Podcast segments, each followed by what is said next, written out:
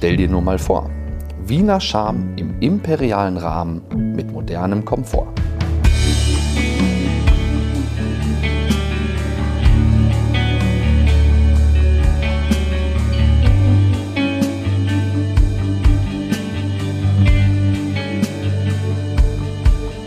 Stell dir nur mal vor, der Videopodcast für Utopien und Zukunftsvisionen. Frei nach dem Motto, eine andere Welt ist möglich, laden wir euch ein, euch mit uns auf eine Zeitreise ins Jahr 2035 zu begeben. Mein Name ist Daniela Lucia Bichel und ich hoste diesen Podcast gemeinsam mit Markus Todt, der für die Videogestaltung und die Technik sorgt. Herzlich willkommen und viel Spaß mit der kommenden Episode.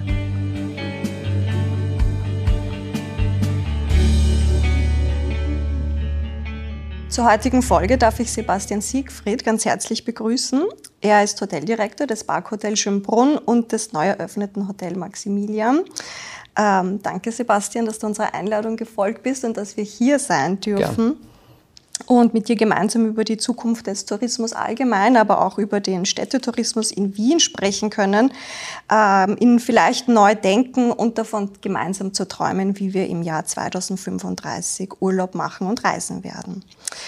Ähm, wir sitzen hier in einem sehr imperialen Ambiente in der Kaisersuite im Parkhotel Schönbrunn im fünften Stock mit Blick auf den Schlossgarten. Also mein erster Eindruck war wow, als ich reingekommen bin. Und da möchte ich dich fragen, was ist es für ein Gefühl, der Hoteldirektor zu sein eines solch geschichtsträchtigen Hotels? Erstmal nochmal vielen Dank, dass ich dabei sein darf. Ist mir eine Freude und ja, herzlich willkommen. Danke auch für das Kompliment. Äh, für unsere schöne Suite. Das ist natürlich nicht, nicht mein Werk, aber tatsächlich etwas, wo wir sehr stolz drauf sind. Und ähm, stolz bin ich auch darauf, dass ich Hoteldirektor sein darf von diesem wunderschönen Haus mit all seiner Tradition und den vielen Geschichten, die die Mauern zu erzählen haben. Oder unserem brandneuen Maximilian, was wir jetzt im vergangenen Jahr trotz der schwierigen Umstände eröffnet haben. Ähm, was mich zu den schwierigen Umständen bringt, tatsächlich ist meine Rolle jetzt ja noch spezieller, als sie vielleicht sowieso schon wäre. Ich habe im Februar vergangenen Jahres angefangen, kurz vor der Corona-Pandemie. Das heißt, wir haben eine sehr, sehr turbulente Zeit hinter uns und ich bin extrem froh, dass die Wiedereröffnung jetzt kurz bevorsteht und wir immer noch als Team hier sind und jetzt dann hoffentlich wieder richtig gut durchstarten können. Ähm, Sebastian, unser Videopodcast handelt über Utopien und Zukunftsvisionen. Und als Einstieg so in das Städtetourismus oder Tourismusthema allgemein äh, möchte ich dich äh, fragen, bist du, bist du ein Träumer oder glaubst du, bist du eher ein Realist? Ja, dann, ähm, ich glaube, ich bin überhaupt kein Träumer. Und ähm, das heißt, du hast doch nie davon geträumt, ein Hoteldirektor zu sein?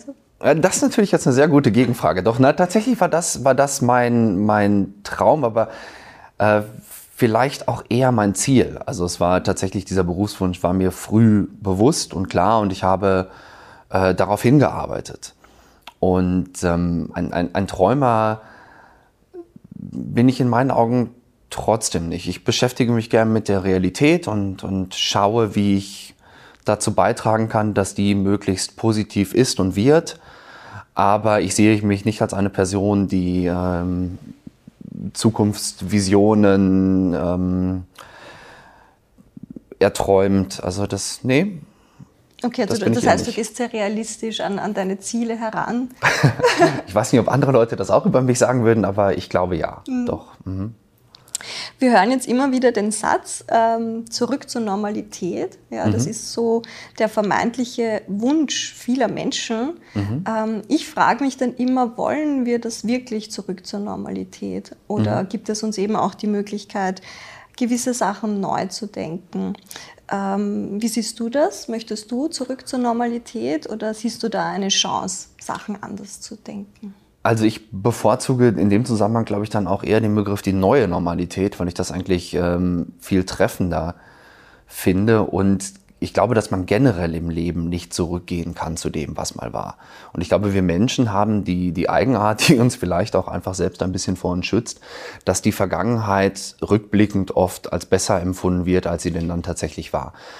Und ich erhoffe mir schon, dass sich wieder eine Normalität findet im Sinne von, dass wir einfach wieder einen Rhythmus haben und doch das leidige Thema Corona-Pandemie zunehmend hinter uns lassen können. Mhm. Auch wenn sicher Elemente daraus gekommen sind, um zu bleiben. Aber ich freue mich darauf, dass einfach wieder ein gewisser Groove, ein gewisser Rhythmus sich findet. Mhm.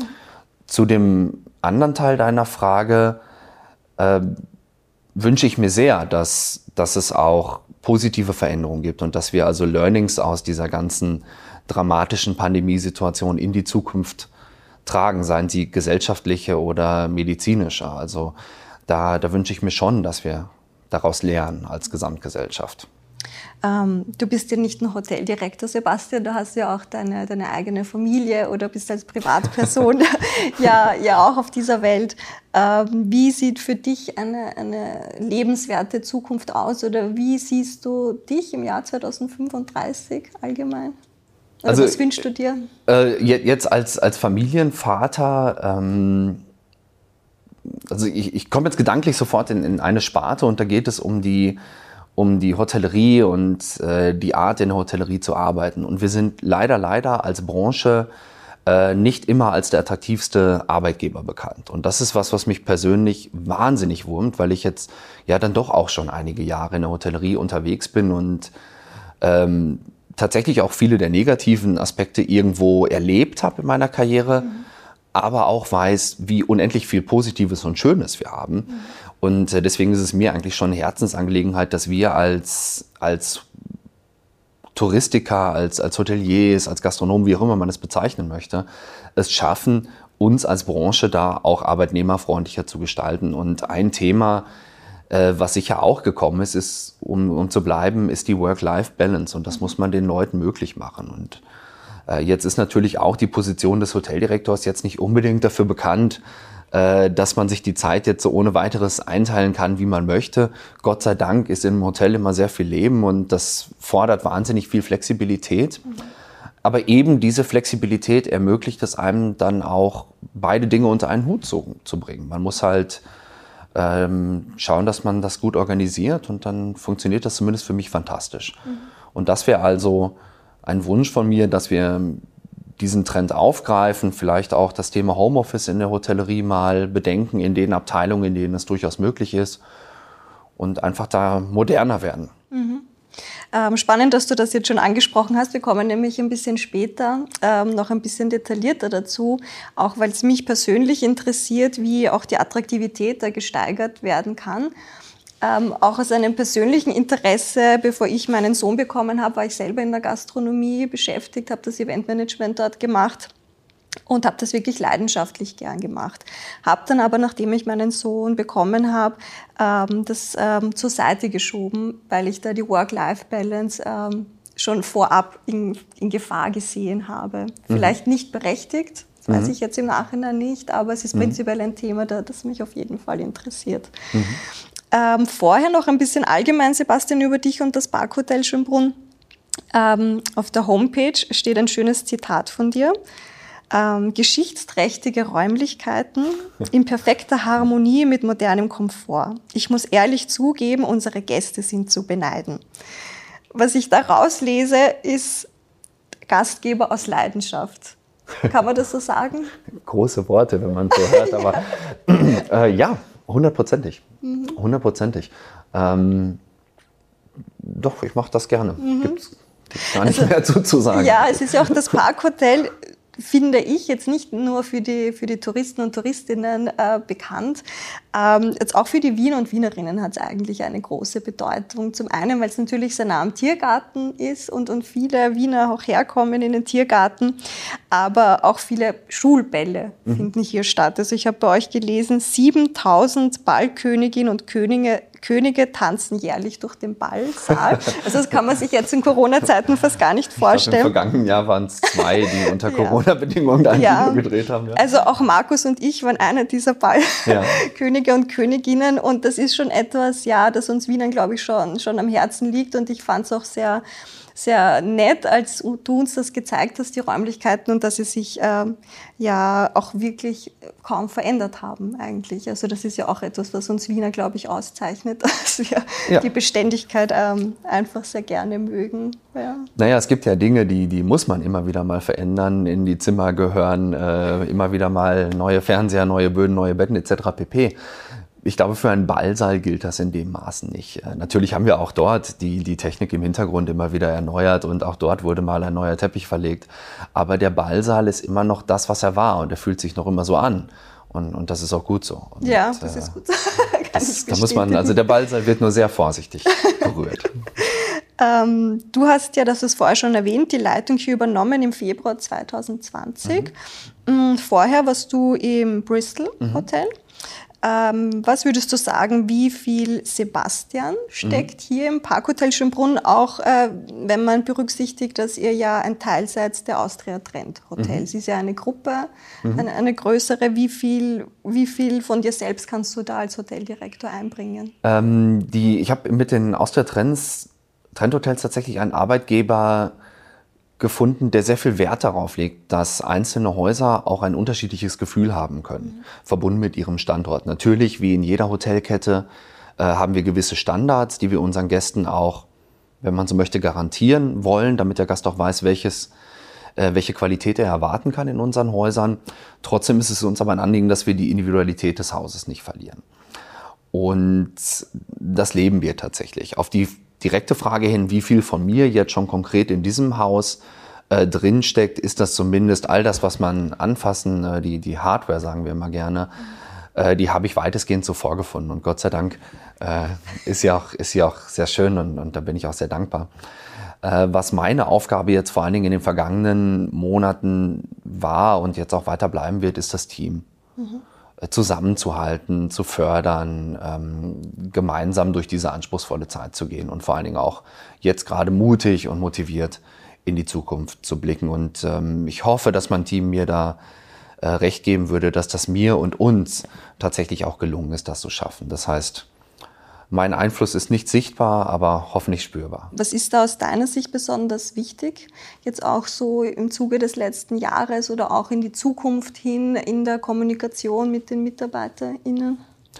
Ich glaube, dass, äh, dass viel Kommunikation erstmal wichtig ist. Ich glaube, man muss tatsächlich schauen, dass man die Kommunikation nicht einschlafen lässt. Es besteht immer so ein bisschen die Gefahr, dass, dass jetzt in dieser Krisensituation Informationen nur noch auf Geschäftsführer, Hoteldirektoren-Ebene hin und her gehen, äh, man die Mitarbeiter aber nicht mehr so gut erreicht, weil sie nicht wie sonst üblich hier sind und wir sehen uns tagtäglich und man hat vielleicht ein kleines Gespräch auf dem Gang.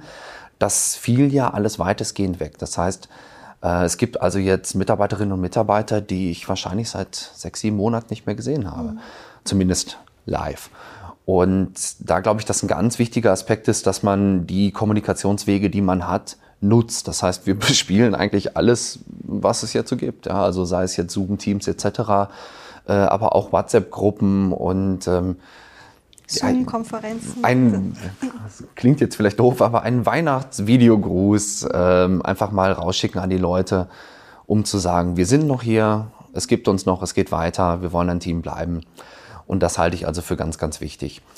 Zudem halte ich es für wichtig, dass man nichts beschönigt, sondern dass man, ähm, dass man allen Kolleginnen und Kollegen auch sagt, wie ist der Stand der Dinge, wie schaut es aus, wie sind die Zukunftsprognosen, wie gedenken wir damit umzugehen. Äh, da sollte man auch nicht unbedingt was in der Hinterhand halten, sondern man sollte offen und ehrlich miteinander umgehen. Wir sind alle erwachsene Leute. Und das finde ich auch einen ganz, ganz wertvollen Ansatz, weil das Letzte, was man jetzt noch braucht in der sowieso schwierigen Situation, äh, da braucht man jetzt nicht noch einen gegenseitigen Vertrauensverlust. Äh, Im Gegenteil, gerade jetzt ist Vertrauen und Zusammenhalt extrem wichtig und äh, das ist auch was, was wir ganz bewusst versucht haben, miteinander hier zu leben stelle ich mir wirklich äh, schwierig vor oder sehr herausfordernd, weil es ja in allen Bereichen so ist, dass man ja auch so in den letzten Monaten äh, von Pressekonferenz zu, zu, Pressekonferenz irgendwie sich so durchwurschtelt, sage ich jetzt mal. Mhm. Und natürlich, mhm. also wir erleben es jetzt auch natürlich selber in der Arbeit oder bei den Kindern im Kindergarten oder in der Schule, mhm. wo ja auch die Pädagoginnen sagen, ja gut, das erfahren sie meistens selber gerade erst ja. jetzt und müssen ja. dann gewisse Auflagen aber schon wieder zwei Tage spä später umsetzen. Ja, ja. Also stelle ich mir dann auch natürlich schwierig vor, selber für sich dann zu überlegen, gut, was bedeutet das privat, was bedeutet das dann nochmal beruflich und dann eben für die MitarbeiterInnen dann noch da, da, zu, da sein zu können. Ja, das sehe ich genauso. Und ich, ich würde lügen, wenn wir nicht so manches Mal äh, die Haare gerauft hätten und die Hände über dem Kopf zu sagen, das gibt es doch jetzt wirklich nicht. Mhm. Und ähm, also ein so ein Running Gag, den wir vielleicht hier im Hotel haben, einfach ein bisschen Sarkasmus vielleicht auch an der Stelle, dass wir oft sagen, das kommt auf die Liste mit den Dingen, die wir äh, wieder absagen mussten und die wird irgendwie immer länger. Also und ähm, wir haben ganz früh, das war noch im ersten Lockdown, das weiß ich noch ziemlich genau, da haben wir uns im Abteilungsleiterteam haben wir uns zusammengesetzt und haben überlegt, okay, Lockdown, blöd, lass uns doch einfach mal brainstormen, was machen wir, wenn wir wieder eröffnen. Und dann haben wir eine tolle Liste geschrieben mit Ideen und, und Dingen, die wir umsetzen können. Und ähm, einiges davon wirklich schon so weit fertig gehabt, dass man es eigentlich nur noch hätte machen müssen. Alles war geplant, wir wussten genau, wie es funktionieren wird. Also ich denke da an die Punschhütte. Ja, wobei das war noch später. vor dem Hotel äh, Davor gab es noch andere hat. Dinge und dann immer wieder geplant, nichts geworden, weg damit und so weiter und so weiter. Aber worauf ich sehr, sehr stolz bin, ich will jetzt gar nicht sagen rückblickend, weil die Pandemie ist ja noch nicht vorbei. Man, man darf jetzt nicht so tun, als ob alles vorbei wäre. Aber äh, wir haben es immer wieder geschafft, uns trotzdem wieder zu motivieren und zu sagen, okay, hat es wieder nicht geklappt? Mhm. Nächstes Projekt. Mhm äh, wie die berühmte Punschhütte, die dann äh, bereit stand und aber vielleicht äh, dann den nächsten Winter. Dann. Vielleicht im nächsten Winter, genau. Und und das ist also auch das ist so der Spirit, den wir hier als Team verfolgen. Dann äh, gibt's halt noch einen Tiefschlag, dann stehen wir noch mal auf.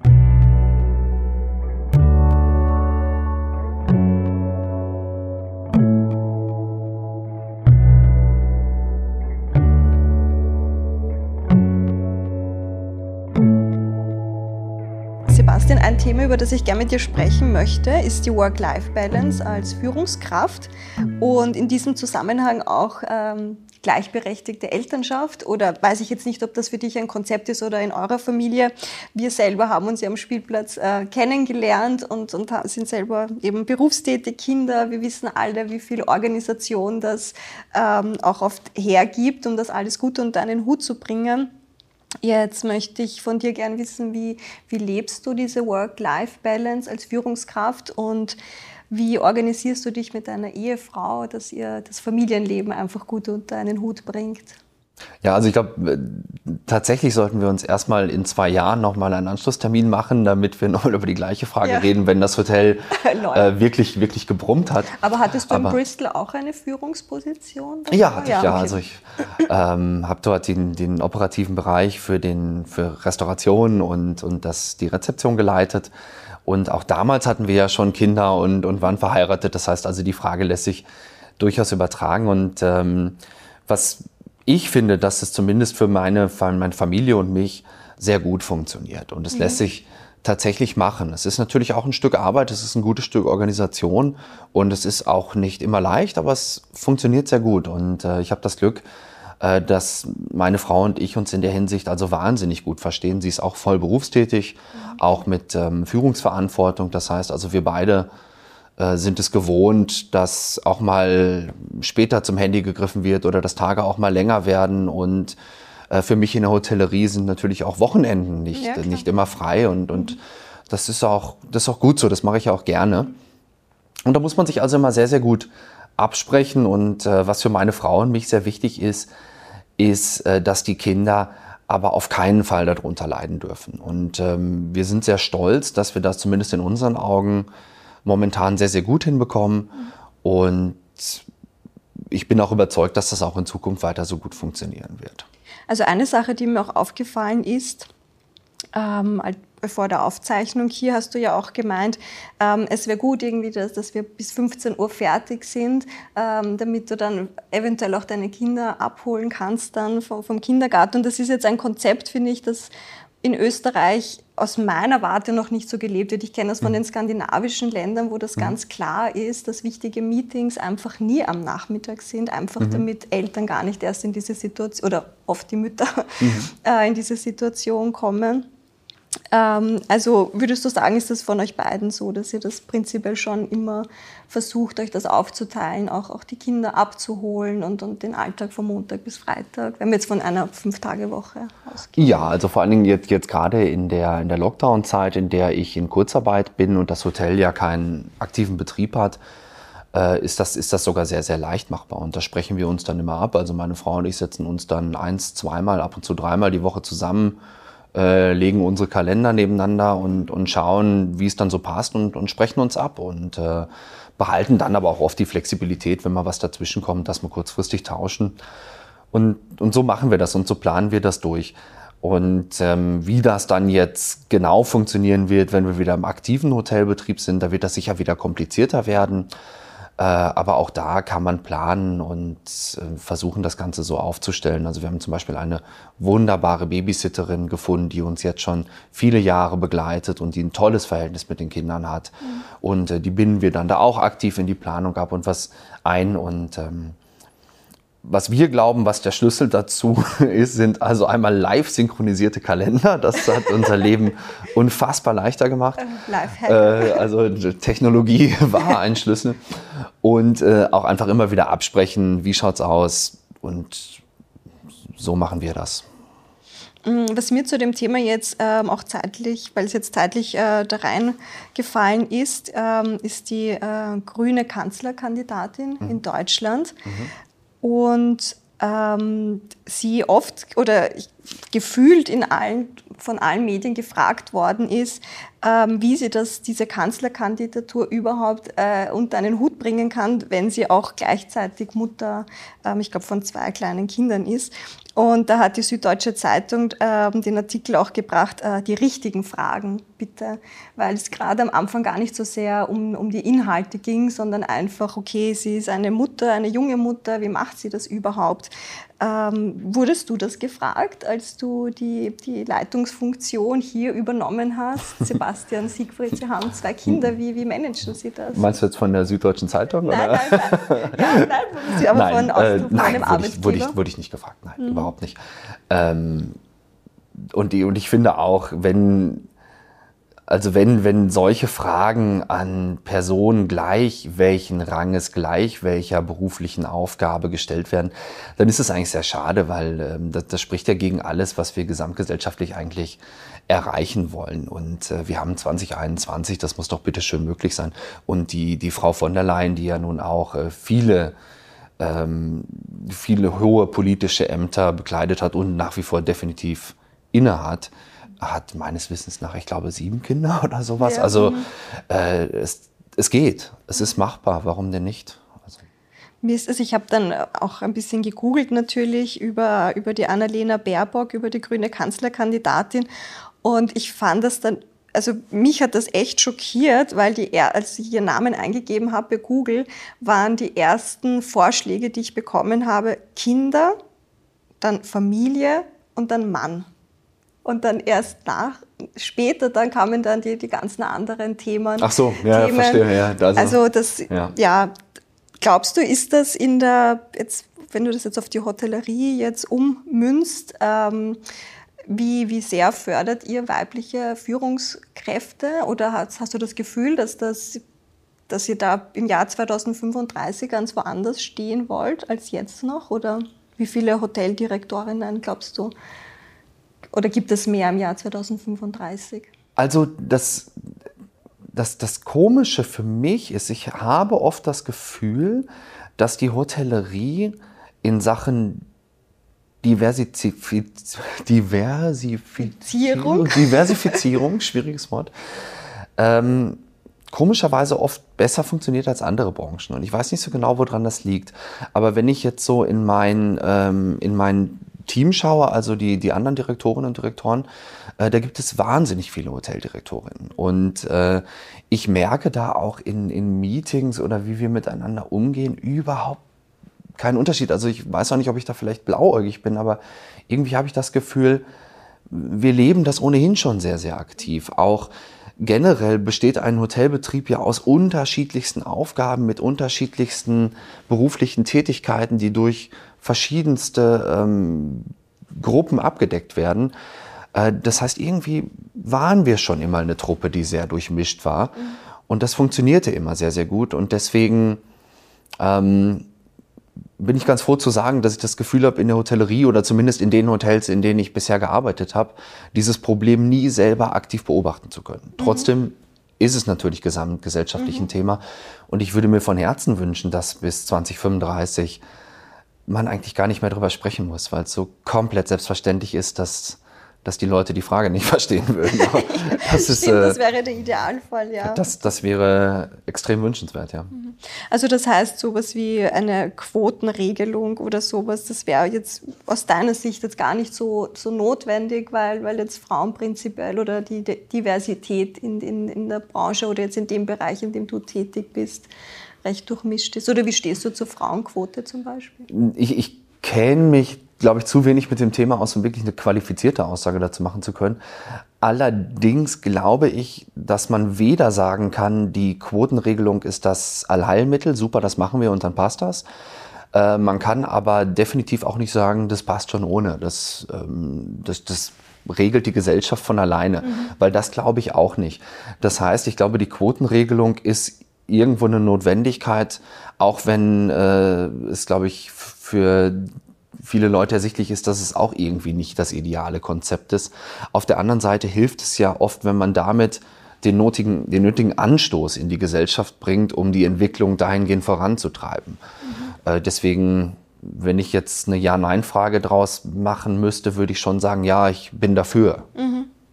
Ähm, wenn wir jetzt allgemein zu dem Thema Personal und, und MitarbeiterInnen kommen, ähm, ich glaube, das ist auch ein Thema, das, das ähm, sehr spannend ist und du hast das vorher ja auch schon äh, anklingen lassen, ähm, da, dass einfach auch die, die Hotellerie oder ich, ich nehme da jetzt die Gastronomie ein bisschen dazu, einfach mhm. da das attraktiver zu machen oder dass du es mhm. traurig mhm. findest, dass, das Berufsbild eigentlich oft ähm, so einen negativ, nicht negativen Touch, aber einfach so äh, das Gefühl ist, es ist sehr schwierig mit dem Privatleben zu vereinbaren, schon allein die Arbeitszeiten am Abend, in der Freizeit, am Wochenende.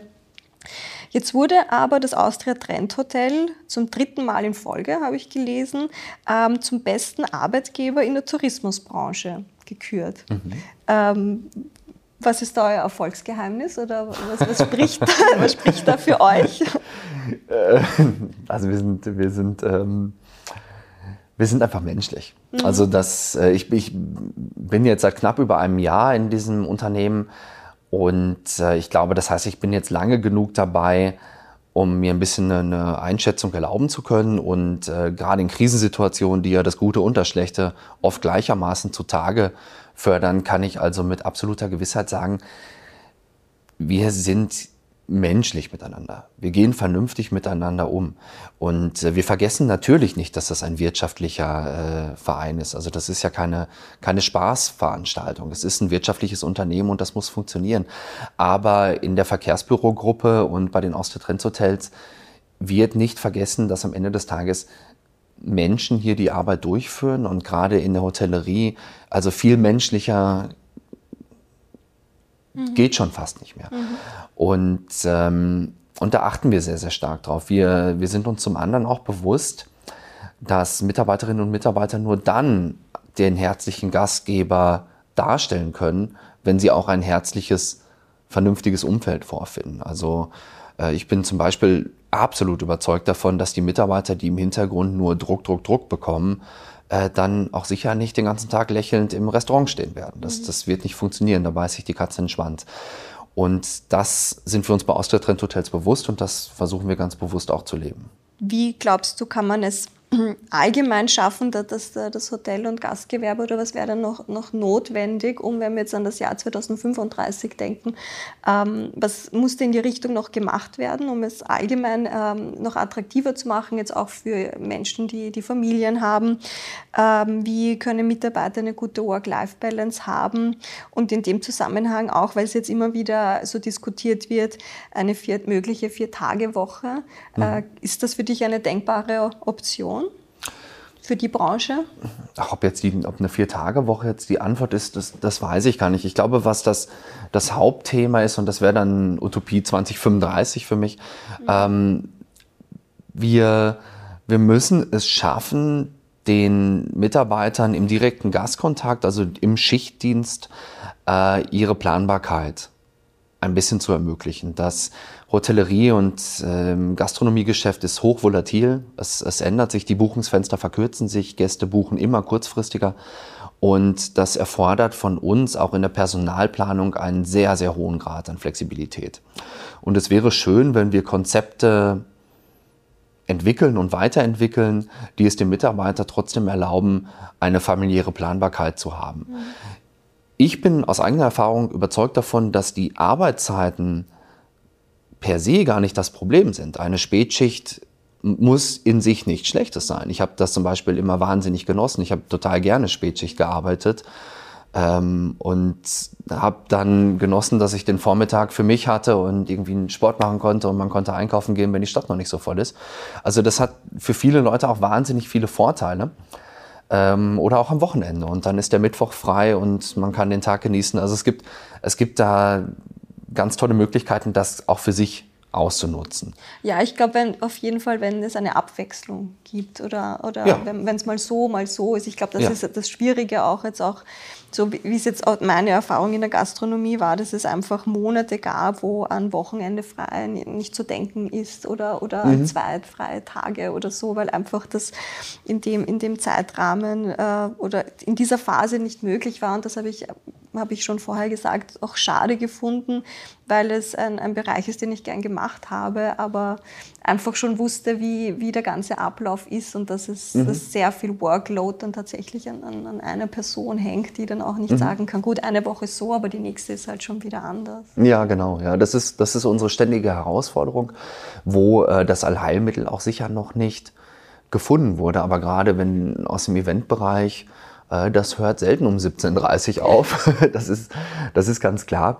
Und, und hier wäre es sehr, sehr wünschenswert, dass man äh, dann einfach Konzepte hat, die man kann sich ja abwechseln in der Rolle. Also vielleicht lassen sich da Ideen finden, dass man da Doppelspitzen aufstellt oder ähnliches und ähm, trotzdem einen profitablen Hotelbetrieb am Ende des Tages aufrechthalten kann.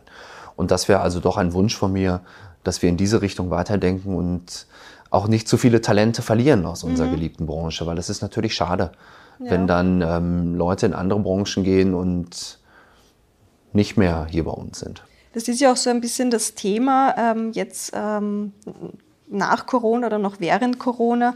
Ähm, habe ich gelesen, dass, dass manche Hotels oder auch in der Gastronomie sie die Angst haben, dass, sie, dass ihnen die qualifizierten Angestellten, dass die sich jetzt gemerkt haben im letzten Jahr, das ist eben eine ähm, eine, eine sehr fragile Branche ähm, und sich da umschauen. Hast du diese, diese Angst, dass, dass ihr jetzt äh, ringen müsst um qualifizierte Mitarbeiter und Mitarbeiterinnen? Oder welche Rolle spielt bei euch Personalentwicklung? Also Angst wäre mir jetzt vom Wort her ein bisschen zu groß. Aber es ist, äh, es ist aus den vorher bereits genannten Gründen, äh, hat die Hotellerie schon seit, seit vielen Jahren das Problem, dass die Fachkräfte ähm, weniger werden, dass wir äh, uns in der, im Recruiting ähm, nicht leicht tun und, und deswegen ja auch diese Impulse für unsere Branche setzen wollen, um da attraktiver zu werden. Die Corona-Krise hat da sicher nicht geholfen. Das mhm. äh, würde ich würde ich meinen Kolleginnen und Kollegen zustimmen, dass das diesen Trend wahrscheinlich eher verstärkt hat mhm.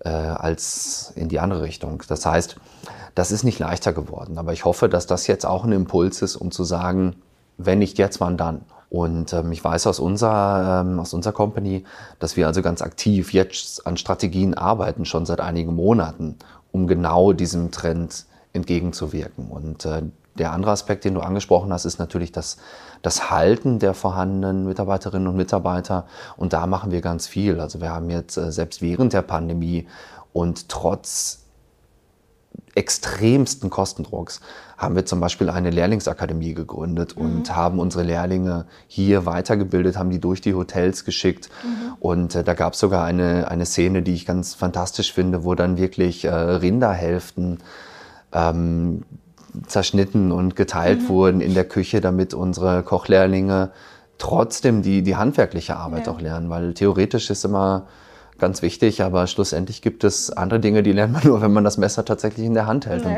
und, das haben wir trotz des Lockdowns gemacht, um auch hier Perspektiven zu, zu bieten. Ja.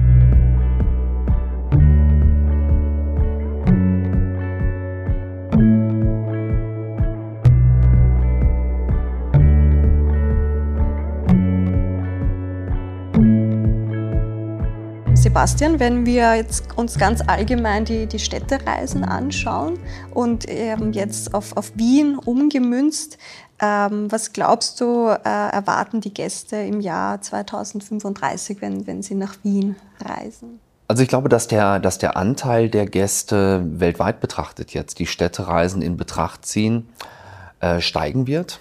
Mhm. Und äh, ich glaube auch, dass Wien auch in, in Zukunft immer eine sehr populäre Destination bleiben wird, weil es einfach so viele unterschiedliche Facetten zu bieten hat. Ähm, und ich bin überzeugt, dass der Trend zur Individualisierung von, von Reisen sich auch bis in diese Zeit fortsetzen wird. Also mhm. ähm, ein bisschen weg von, von, wie soll ich das sagen, 0815 Angeboten, die dann millionenfach in gleicher Form konsumiert werden, mehr zu einer zu einer individuellen Wahrnehmung der Destination und, mhm. und dem, was da geboten wird. Mhm. Also ich glaube, ähm, Gäste werden aktiv nach besonderen Erlebnissen suchen, mhm. äh, vielleicht ein bisschen abseits der ausgetretenen Pfade, wie man so oft sagt. Mhm. Und ich denke, dass, dass dieser Trend uns auch in dieser Zeit noch begegnen wird. Mhm. Ähm, glaubst du, wird es ähm, ökologisch im Jahr 2035 noch vertretbar sein, so, so Kurztrips zu machen? Also jetzt sind ja die Städtereisen oft so mit zwei Nächten, also oft kann man ja so für drei Tage, zwei Nächte wohin fliegen. Da bleibt ja dann oft auch nicht so viel Zeit eigentlich, um abseits der abgetretenen Pfade äh, sich da viel anzuschauen oder äh, ja. viel einzutauchen. Äh, Glaubst du, wird der Städtetourismus da etwas entschleunigt werden in Zukunft? Also, oder dass Zugverbindungen ähm, vielleicht mehr an Bedeutung gewinnen und dass wir uns für die, ähm, für die Destination, wo wir sind, doch tatsächlich mehr Zeit nehmen werden? Das glaube ich nicht. Ich glaube, ähm, dass, dass gerade Kurztrips ein Thema werden. Mhm. Also ich doch, da bin ich schon überzeugt von, dass, dass man mehr und dafür kürzer reist. Mhm. Und das mhm. wirft natürlich die ganz große Frage auf, äh, was passiert dann mit dem, äh, mit dem, mit der Umwelt, mhm. wenn jetzt äh, zum Beispiel noch mehr geflogen wird. Und äh, da würde ich mir schon wünschen, dass dann individuelle Anreisen per Zug, ähm, wer weiß, was mit der Elektromobilität bis dahin geschieht. Also ich würde mir sehr wünschen, dass dann äh, dass das Reisen, zumindest was den eigentlichen Transport von A nach B angeht, mhm äh, dann mit weniger ökologischem Einfluss geschehen kann. Mhm. Und äh, spielt für euch auch ein, eine Rolle das Thema Authentizität? Jetzt was man, was man in, für, was die Gäste in Wien erleben können. Natürlich, ihr seid jetzt da in Schönbrunn und natürlich mit dem Schloss Schönbrunn daneben, das sind auch äh, spezielle Klischees, sage ich jetzt mal, damit mhm. verbunden. Aber wie, wie können Gäste auch ein authentisches Wien erleben oder, oder wie, wie, wie geht ihr das an, dass die Gäste da ein bisschen mehr Inside-Blicks vielleicht. Ja, also wir sind, ähm, wir sind jetzt ja als Hotel sind wir natürlich keine, keine Site, also keine mhm. Sehenswürdigkeit in dem Sinne. Wir sind äh, zwar natürlich in dem Umfeld, gerade hier nach, mit dem Blick aus dem Fenster, ja. ganz in der Nähe, aber ich glaube, was die, die Sehenswürdigkeiten als solches machen können und, und teilweise auch schon machen, ist ein, äh, ein besseres Besucherstrommanagement, also dass man zum Beispiel durch Reservierungen von bestimmten Timeslots einfach die Massen ein bisschen entzerrt und so mhm. äh, den Blick dann auch wieder öffnen kann für das Erlebnis und nicht zu viele Leute gleichzeitig zum Beispiel dasselbe tun. Und ich glaube, dass die, die Digitalisierung dazu beitragen wird, dass man sowas nicht nur im kleinsten Rahmen, sprich für eine äh, Sehenswürdigkeit, sondern auch auf einer größeren Skala für, für mehrere mhm. ähm, Sehenswürdigkeiten oder, oder äh, Destinationen machen kann. Das, das wäre also was, was ich erwarte, dass in der Hinsicht was tut.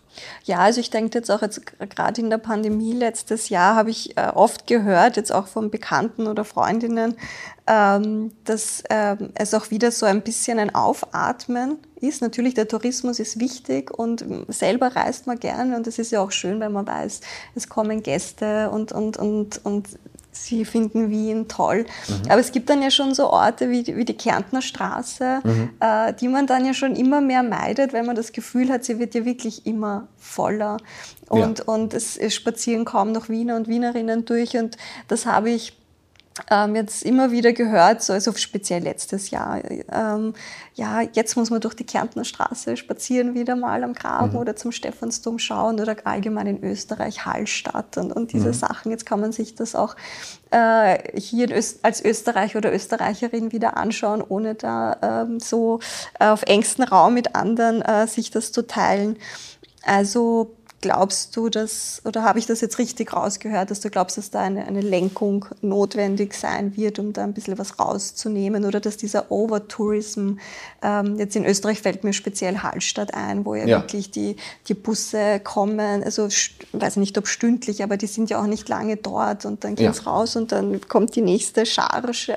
Ja, ich glaube schon, dass das eine Steuerung erfordert, schon nur wenn man ich werde jetzt mal total unromantisch, aber wenn man jetzt einen äh, besonders schönen Ort nimmt, beispielsweise Hallstatt, und man betrachtet das Ganze als eine Ressource, äh, dann kann ich die natürlich, indem ich zu viel Tourismus dort zulasse, auch einfach abnutzen. Ich, ich senke die Attraktivität irgendwann so weit, äh, dass keiner mehr kommen möchte oder weniger Leute. Und, und das wäre ja eigentlich dann auch nicht auch nicht im Sinne des Erfinders. Das heißt, ich glaube, hier muss man einfach ein gesundes Maß finden durch Lenkung von Reisebussen und buchbare Timeslots und Besucherstrommanagement, äh, die es schaffen, den Tourismus weiter zu ermöglichen, aber in einem Rahmen, wie sowohl die, ähm, die lokalen Einwohner, also die, die, die Menschen, die tatsächlich an den Örtlichkeiten leben, aber auch die Touristen was davon haben. Also im Grunde irgendwo wieder eine Balance finden, dass eine Win-Win-Situation für alle Beteiligten bestehen bleibt. Ähm, Balance ist jetzt auch ein gutes Stichwort, äh, weil ich dich auch fragen möchte, wie deine Einschätzung ist, die Balance jetzt auch zwischen verschiedenen ähm, Übernachtungsanbietern. Also wir haben jetzt die klassische äh, Hotellerie, so wie ihr hier. Ähm, parallel hat sich Airbnb äh, ziemlich äh, durchgesetzt, auch in, in den letzten Jahren. Mm, oder es gibt äh, verschiedene äh, Konzepte da einfach. Ähm, wie siehst du da ähm, diese Balance oder, ähm, oder ist man Konkurrent oder Konkurrentin oder, oder kann das alles in einer guten Koexistenz funktionieren?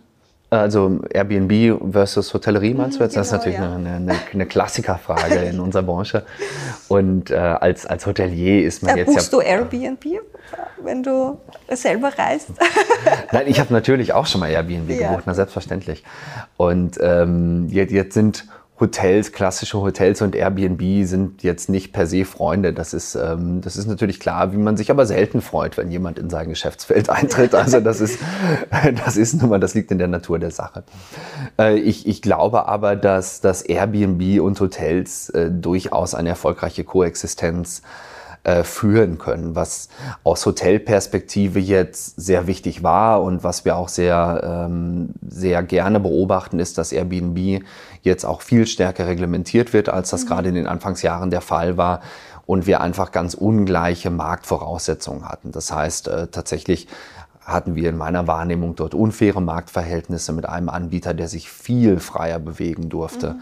Äh, könnte man jetzt eine riesige Klammer aufmachen, aber alleine im Bereich Brandschutz mhm. und äh, Steuerlast ähm, und so weiter und so weiter war Airbnb da ja ähm, zumindest in meiner Wahrnehmung de facto gar nicht reglementiert. Ja.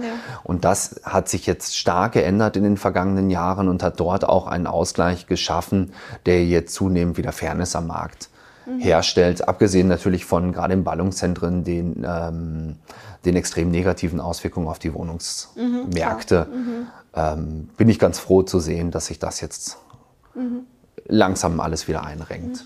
Ich, manche Trends äh, kommen und gehen, manche kommen, um zu bleiben. Glaubst du, im Jahr 2035 wird jetzt diese Art von Reisen, Airbnb, wird sich die, die langfristig durchsetzen, parallel zu jetzt? Das, das glaube ich schon. Ich, ich glaube aber, dass... Ähm, Airbnb auch eher geprägt sein wird durch professionelle Anbieter. So ein bisschen, wenn du dich vielleicht an das, an das alte eBay erinnerst, wo, wo früher tatsächlich die Leute noch ihre Sachen, die sie irgendwo zu Hause gefunden haben, verkauft haben. Also das gibt's ja eigentlich gar nicht mehr. Das, dieses eBay ist verschwunden. Und so hat Airbnb ja auch angefangen mit der Idee, ach, ich habe jetzt mal gerade kurz ein Zimmer frei für ein paar Tage und ich gebe das jetzt mal her. Und innerhalb weniger Jahre hat sich das aber entwickelt zu, ich halte noch ein, zwei Immobilien, in denen ich Wohnungen habe, die keinen anderen Zweck mehr haben, als via Airbnb vermietet zu werden. Mhm. Und ja, also so, so schätze ich das ein, dass es eine Art von Ferienwohnung, im weitesten Sinne, natürlich wird das das auch in Zukunft noch geben ähm, allgemein über, über unser Reiseverhalten. Es ähm, geht ja jetzt nicht nur um, um Urlaub oder, äh, oder selber einfach, äh, um sich weiterzubilden, sage ich jetzt, woanders hin zu reisen. Es, äh, Business Trips äh, sind ja auch ein, ein Punkt, der, ähm, der immer zu viel Bewegung führt, jetzt auch zur Reisebewegung. Jetzt haben wir gelernt, vieles kann man über Zoom-Calls äh, machen, viele, mhm. viele Reisen sind nicht mehr notwendig, Konferenzen Wien ist ja eine große Kongress- und Konferenzenstadt auch, die ja auch viele, viele Besucher anzieht. Ähm, wie siehst oder was würdest du dir fürs Jahr 2035 wünschen, äh, wie, wie, sich das ent, wie sich das entwickelt, ob es wieder zu dem Status quo zurückkommt oder eine Mischform? Äh, Hoteldirektoren, ja. Antwort zurück zum Status quo. Ja. mehr Konferenzen, genau. mehr Business-Meetings in Hotels. Ähm, nee, Spaß beiseite. Also auch, auch das ist, äh, ist sicher ein Trend, der sich fortsetzen wird. Die Videokonferenzen haben gezeigt, wie wahnsinnig gut sie funktionieren. Und ich glaube, dass ich zähle mich selber zu dem Kreis der Menschen, die einfach dachten, wow, es funktioniert ja echt klasse. Ja. es ist ja wirklich eine, eine, schöne Alternative, wenn man mal was zu besprechen hat. Äh, gleichzeitig glaube ich aber, dass es doch irgendwie schon noch besser ist, wenn man persönlich Dinge miteinander mhm. äh, bespricht. Und deswegen bin ich überzeugt, dass es auch weiterhin Business-Meetings und Konferenzen geben wird. Vielleicht wird der Grund sich verändern. Mhm. Äh, vielleicht benutzt man es nur noch für größere Themen oder besondere äh, Anlässe oder wenn ein, ein interaktiver Austausch besonders wichtig ist. Mhm. Die hybriden Konzepte sind jetzt schon da. Auch das wird einfacher, leichter, billiger werden und für Firmen attraktiver werden. Ähm, nichtsdestotrotz glaube ich, dass das klassische Konferenz- und Meetinggeschäft etwas ist, was bleiben wird. Und ich glaube gerade jetzt zum Pandemie ähm, zu, oder zum Pandemieende, ich will es ich will's nicht schon wieder fälschlicherweise sagen, aber zum jetzt in einer Phase der Lockerung glaube ich, dass viele Unternehmen auch jetzt wieder anfangen werden, Meetings und Veranstaltungen zu planen. Einfach mhm. schon nur, weil es auch für die Mitarbeiter jetzt total attraktiv ist, nach der langen Zeit zu Hause mal wieder mhm live irgendwo hinzugehen und, und sich in echt miteinander zu beschäftigen und ohne den Bildschirm dazwischen. Ja, der Bedarf wird auf jeden Fall, ist ja. auf jeden Fall da. Ich glaube, das können wir alle sagen. Ich glaube auch, dass es dann in, im Endeffekt jetzt auch Thema Homeoffice und solche Sachen, dass, dass es äh, auch eine Mischform in vielen Dingen in Zukunft sein wird oder da auch mehr Flexibilität einfach, einfach reinkommen ja, also wird. Viele meiner, meiner Freunde und Bekannten ähm, haben jetzt auch einfach dann ihr Office woanders aufgeschlagen. Mhm. Also ein sehr guter Freund von mir äh, hat noch da, gibt es ein Haus am Tegernsee, das Haus der Eltern und dann hat er sich halt da hingesetzt zum, zum Homeoffice und mhm. äh, wohnt sonst in Berlin und, und ja. ist so ein bisschen in der Großstadt geflüchtet und, mhm.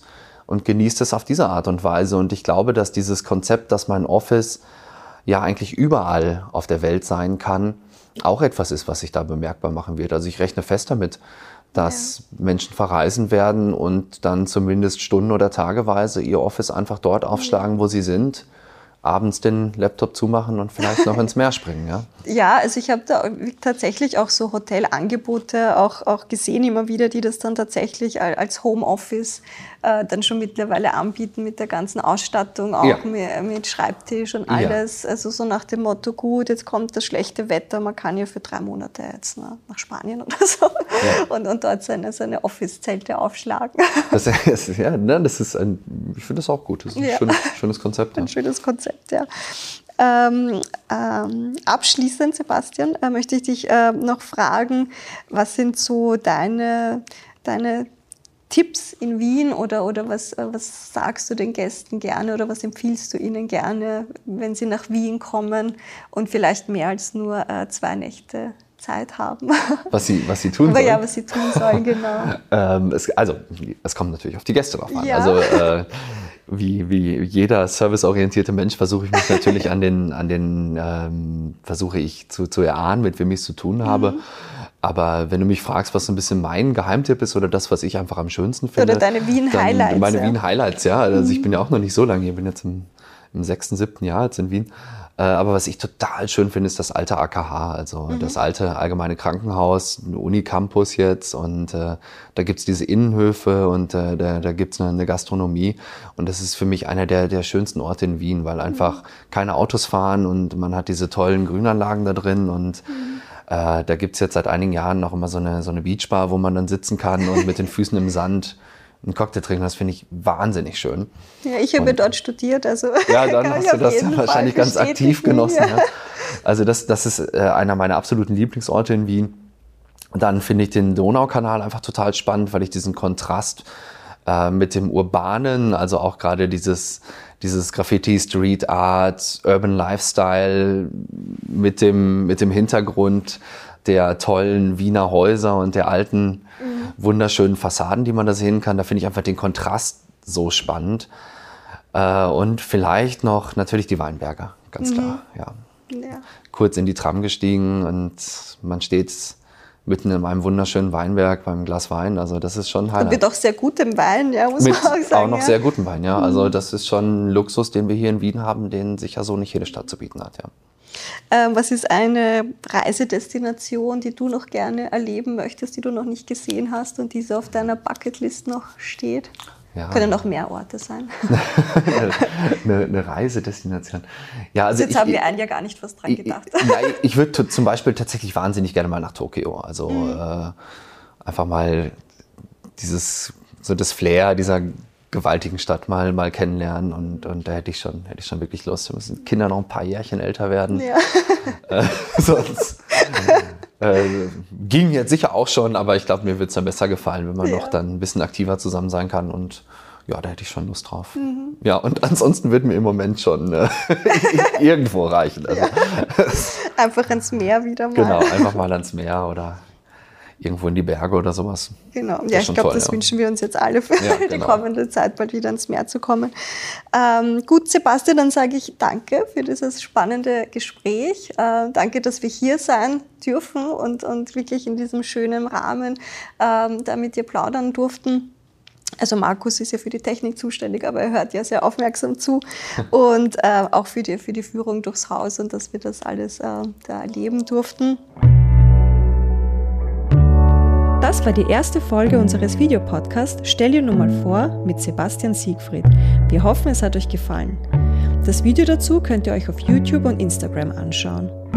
Die Folge mit Sebastian haben wir bereits im Mai aufgenommen, kurz vor der Wiedereröffnung nach dem Lockdown. Mittlerweile sind wir ja alle mitten in der Urlaubssaison angekommen, nach einem für viele harten Jahr. Wie erlebt denn ihr das Reisen in diesem Jahr? Und was wünscht ihr euch für das Jahr 2035, wenn es um das Thema Reisen und Urlauben geht? Schreibt uns auf Facebook oder Instagram. Wir freuen uns auf den aktiven Austausch dort mit euch. Nächstes Mal begrüßen wir Georgi Makazaria von Roskaya, wenn es wieder heißt, stell dir nur mal vor.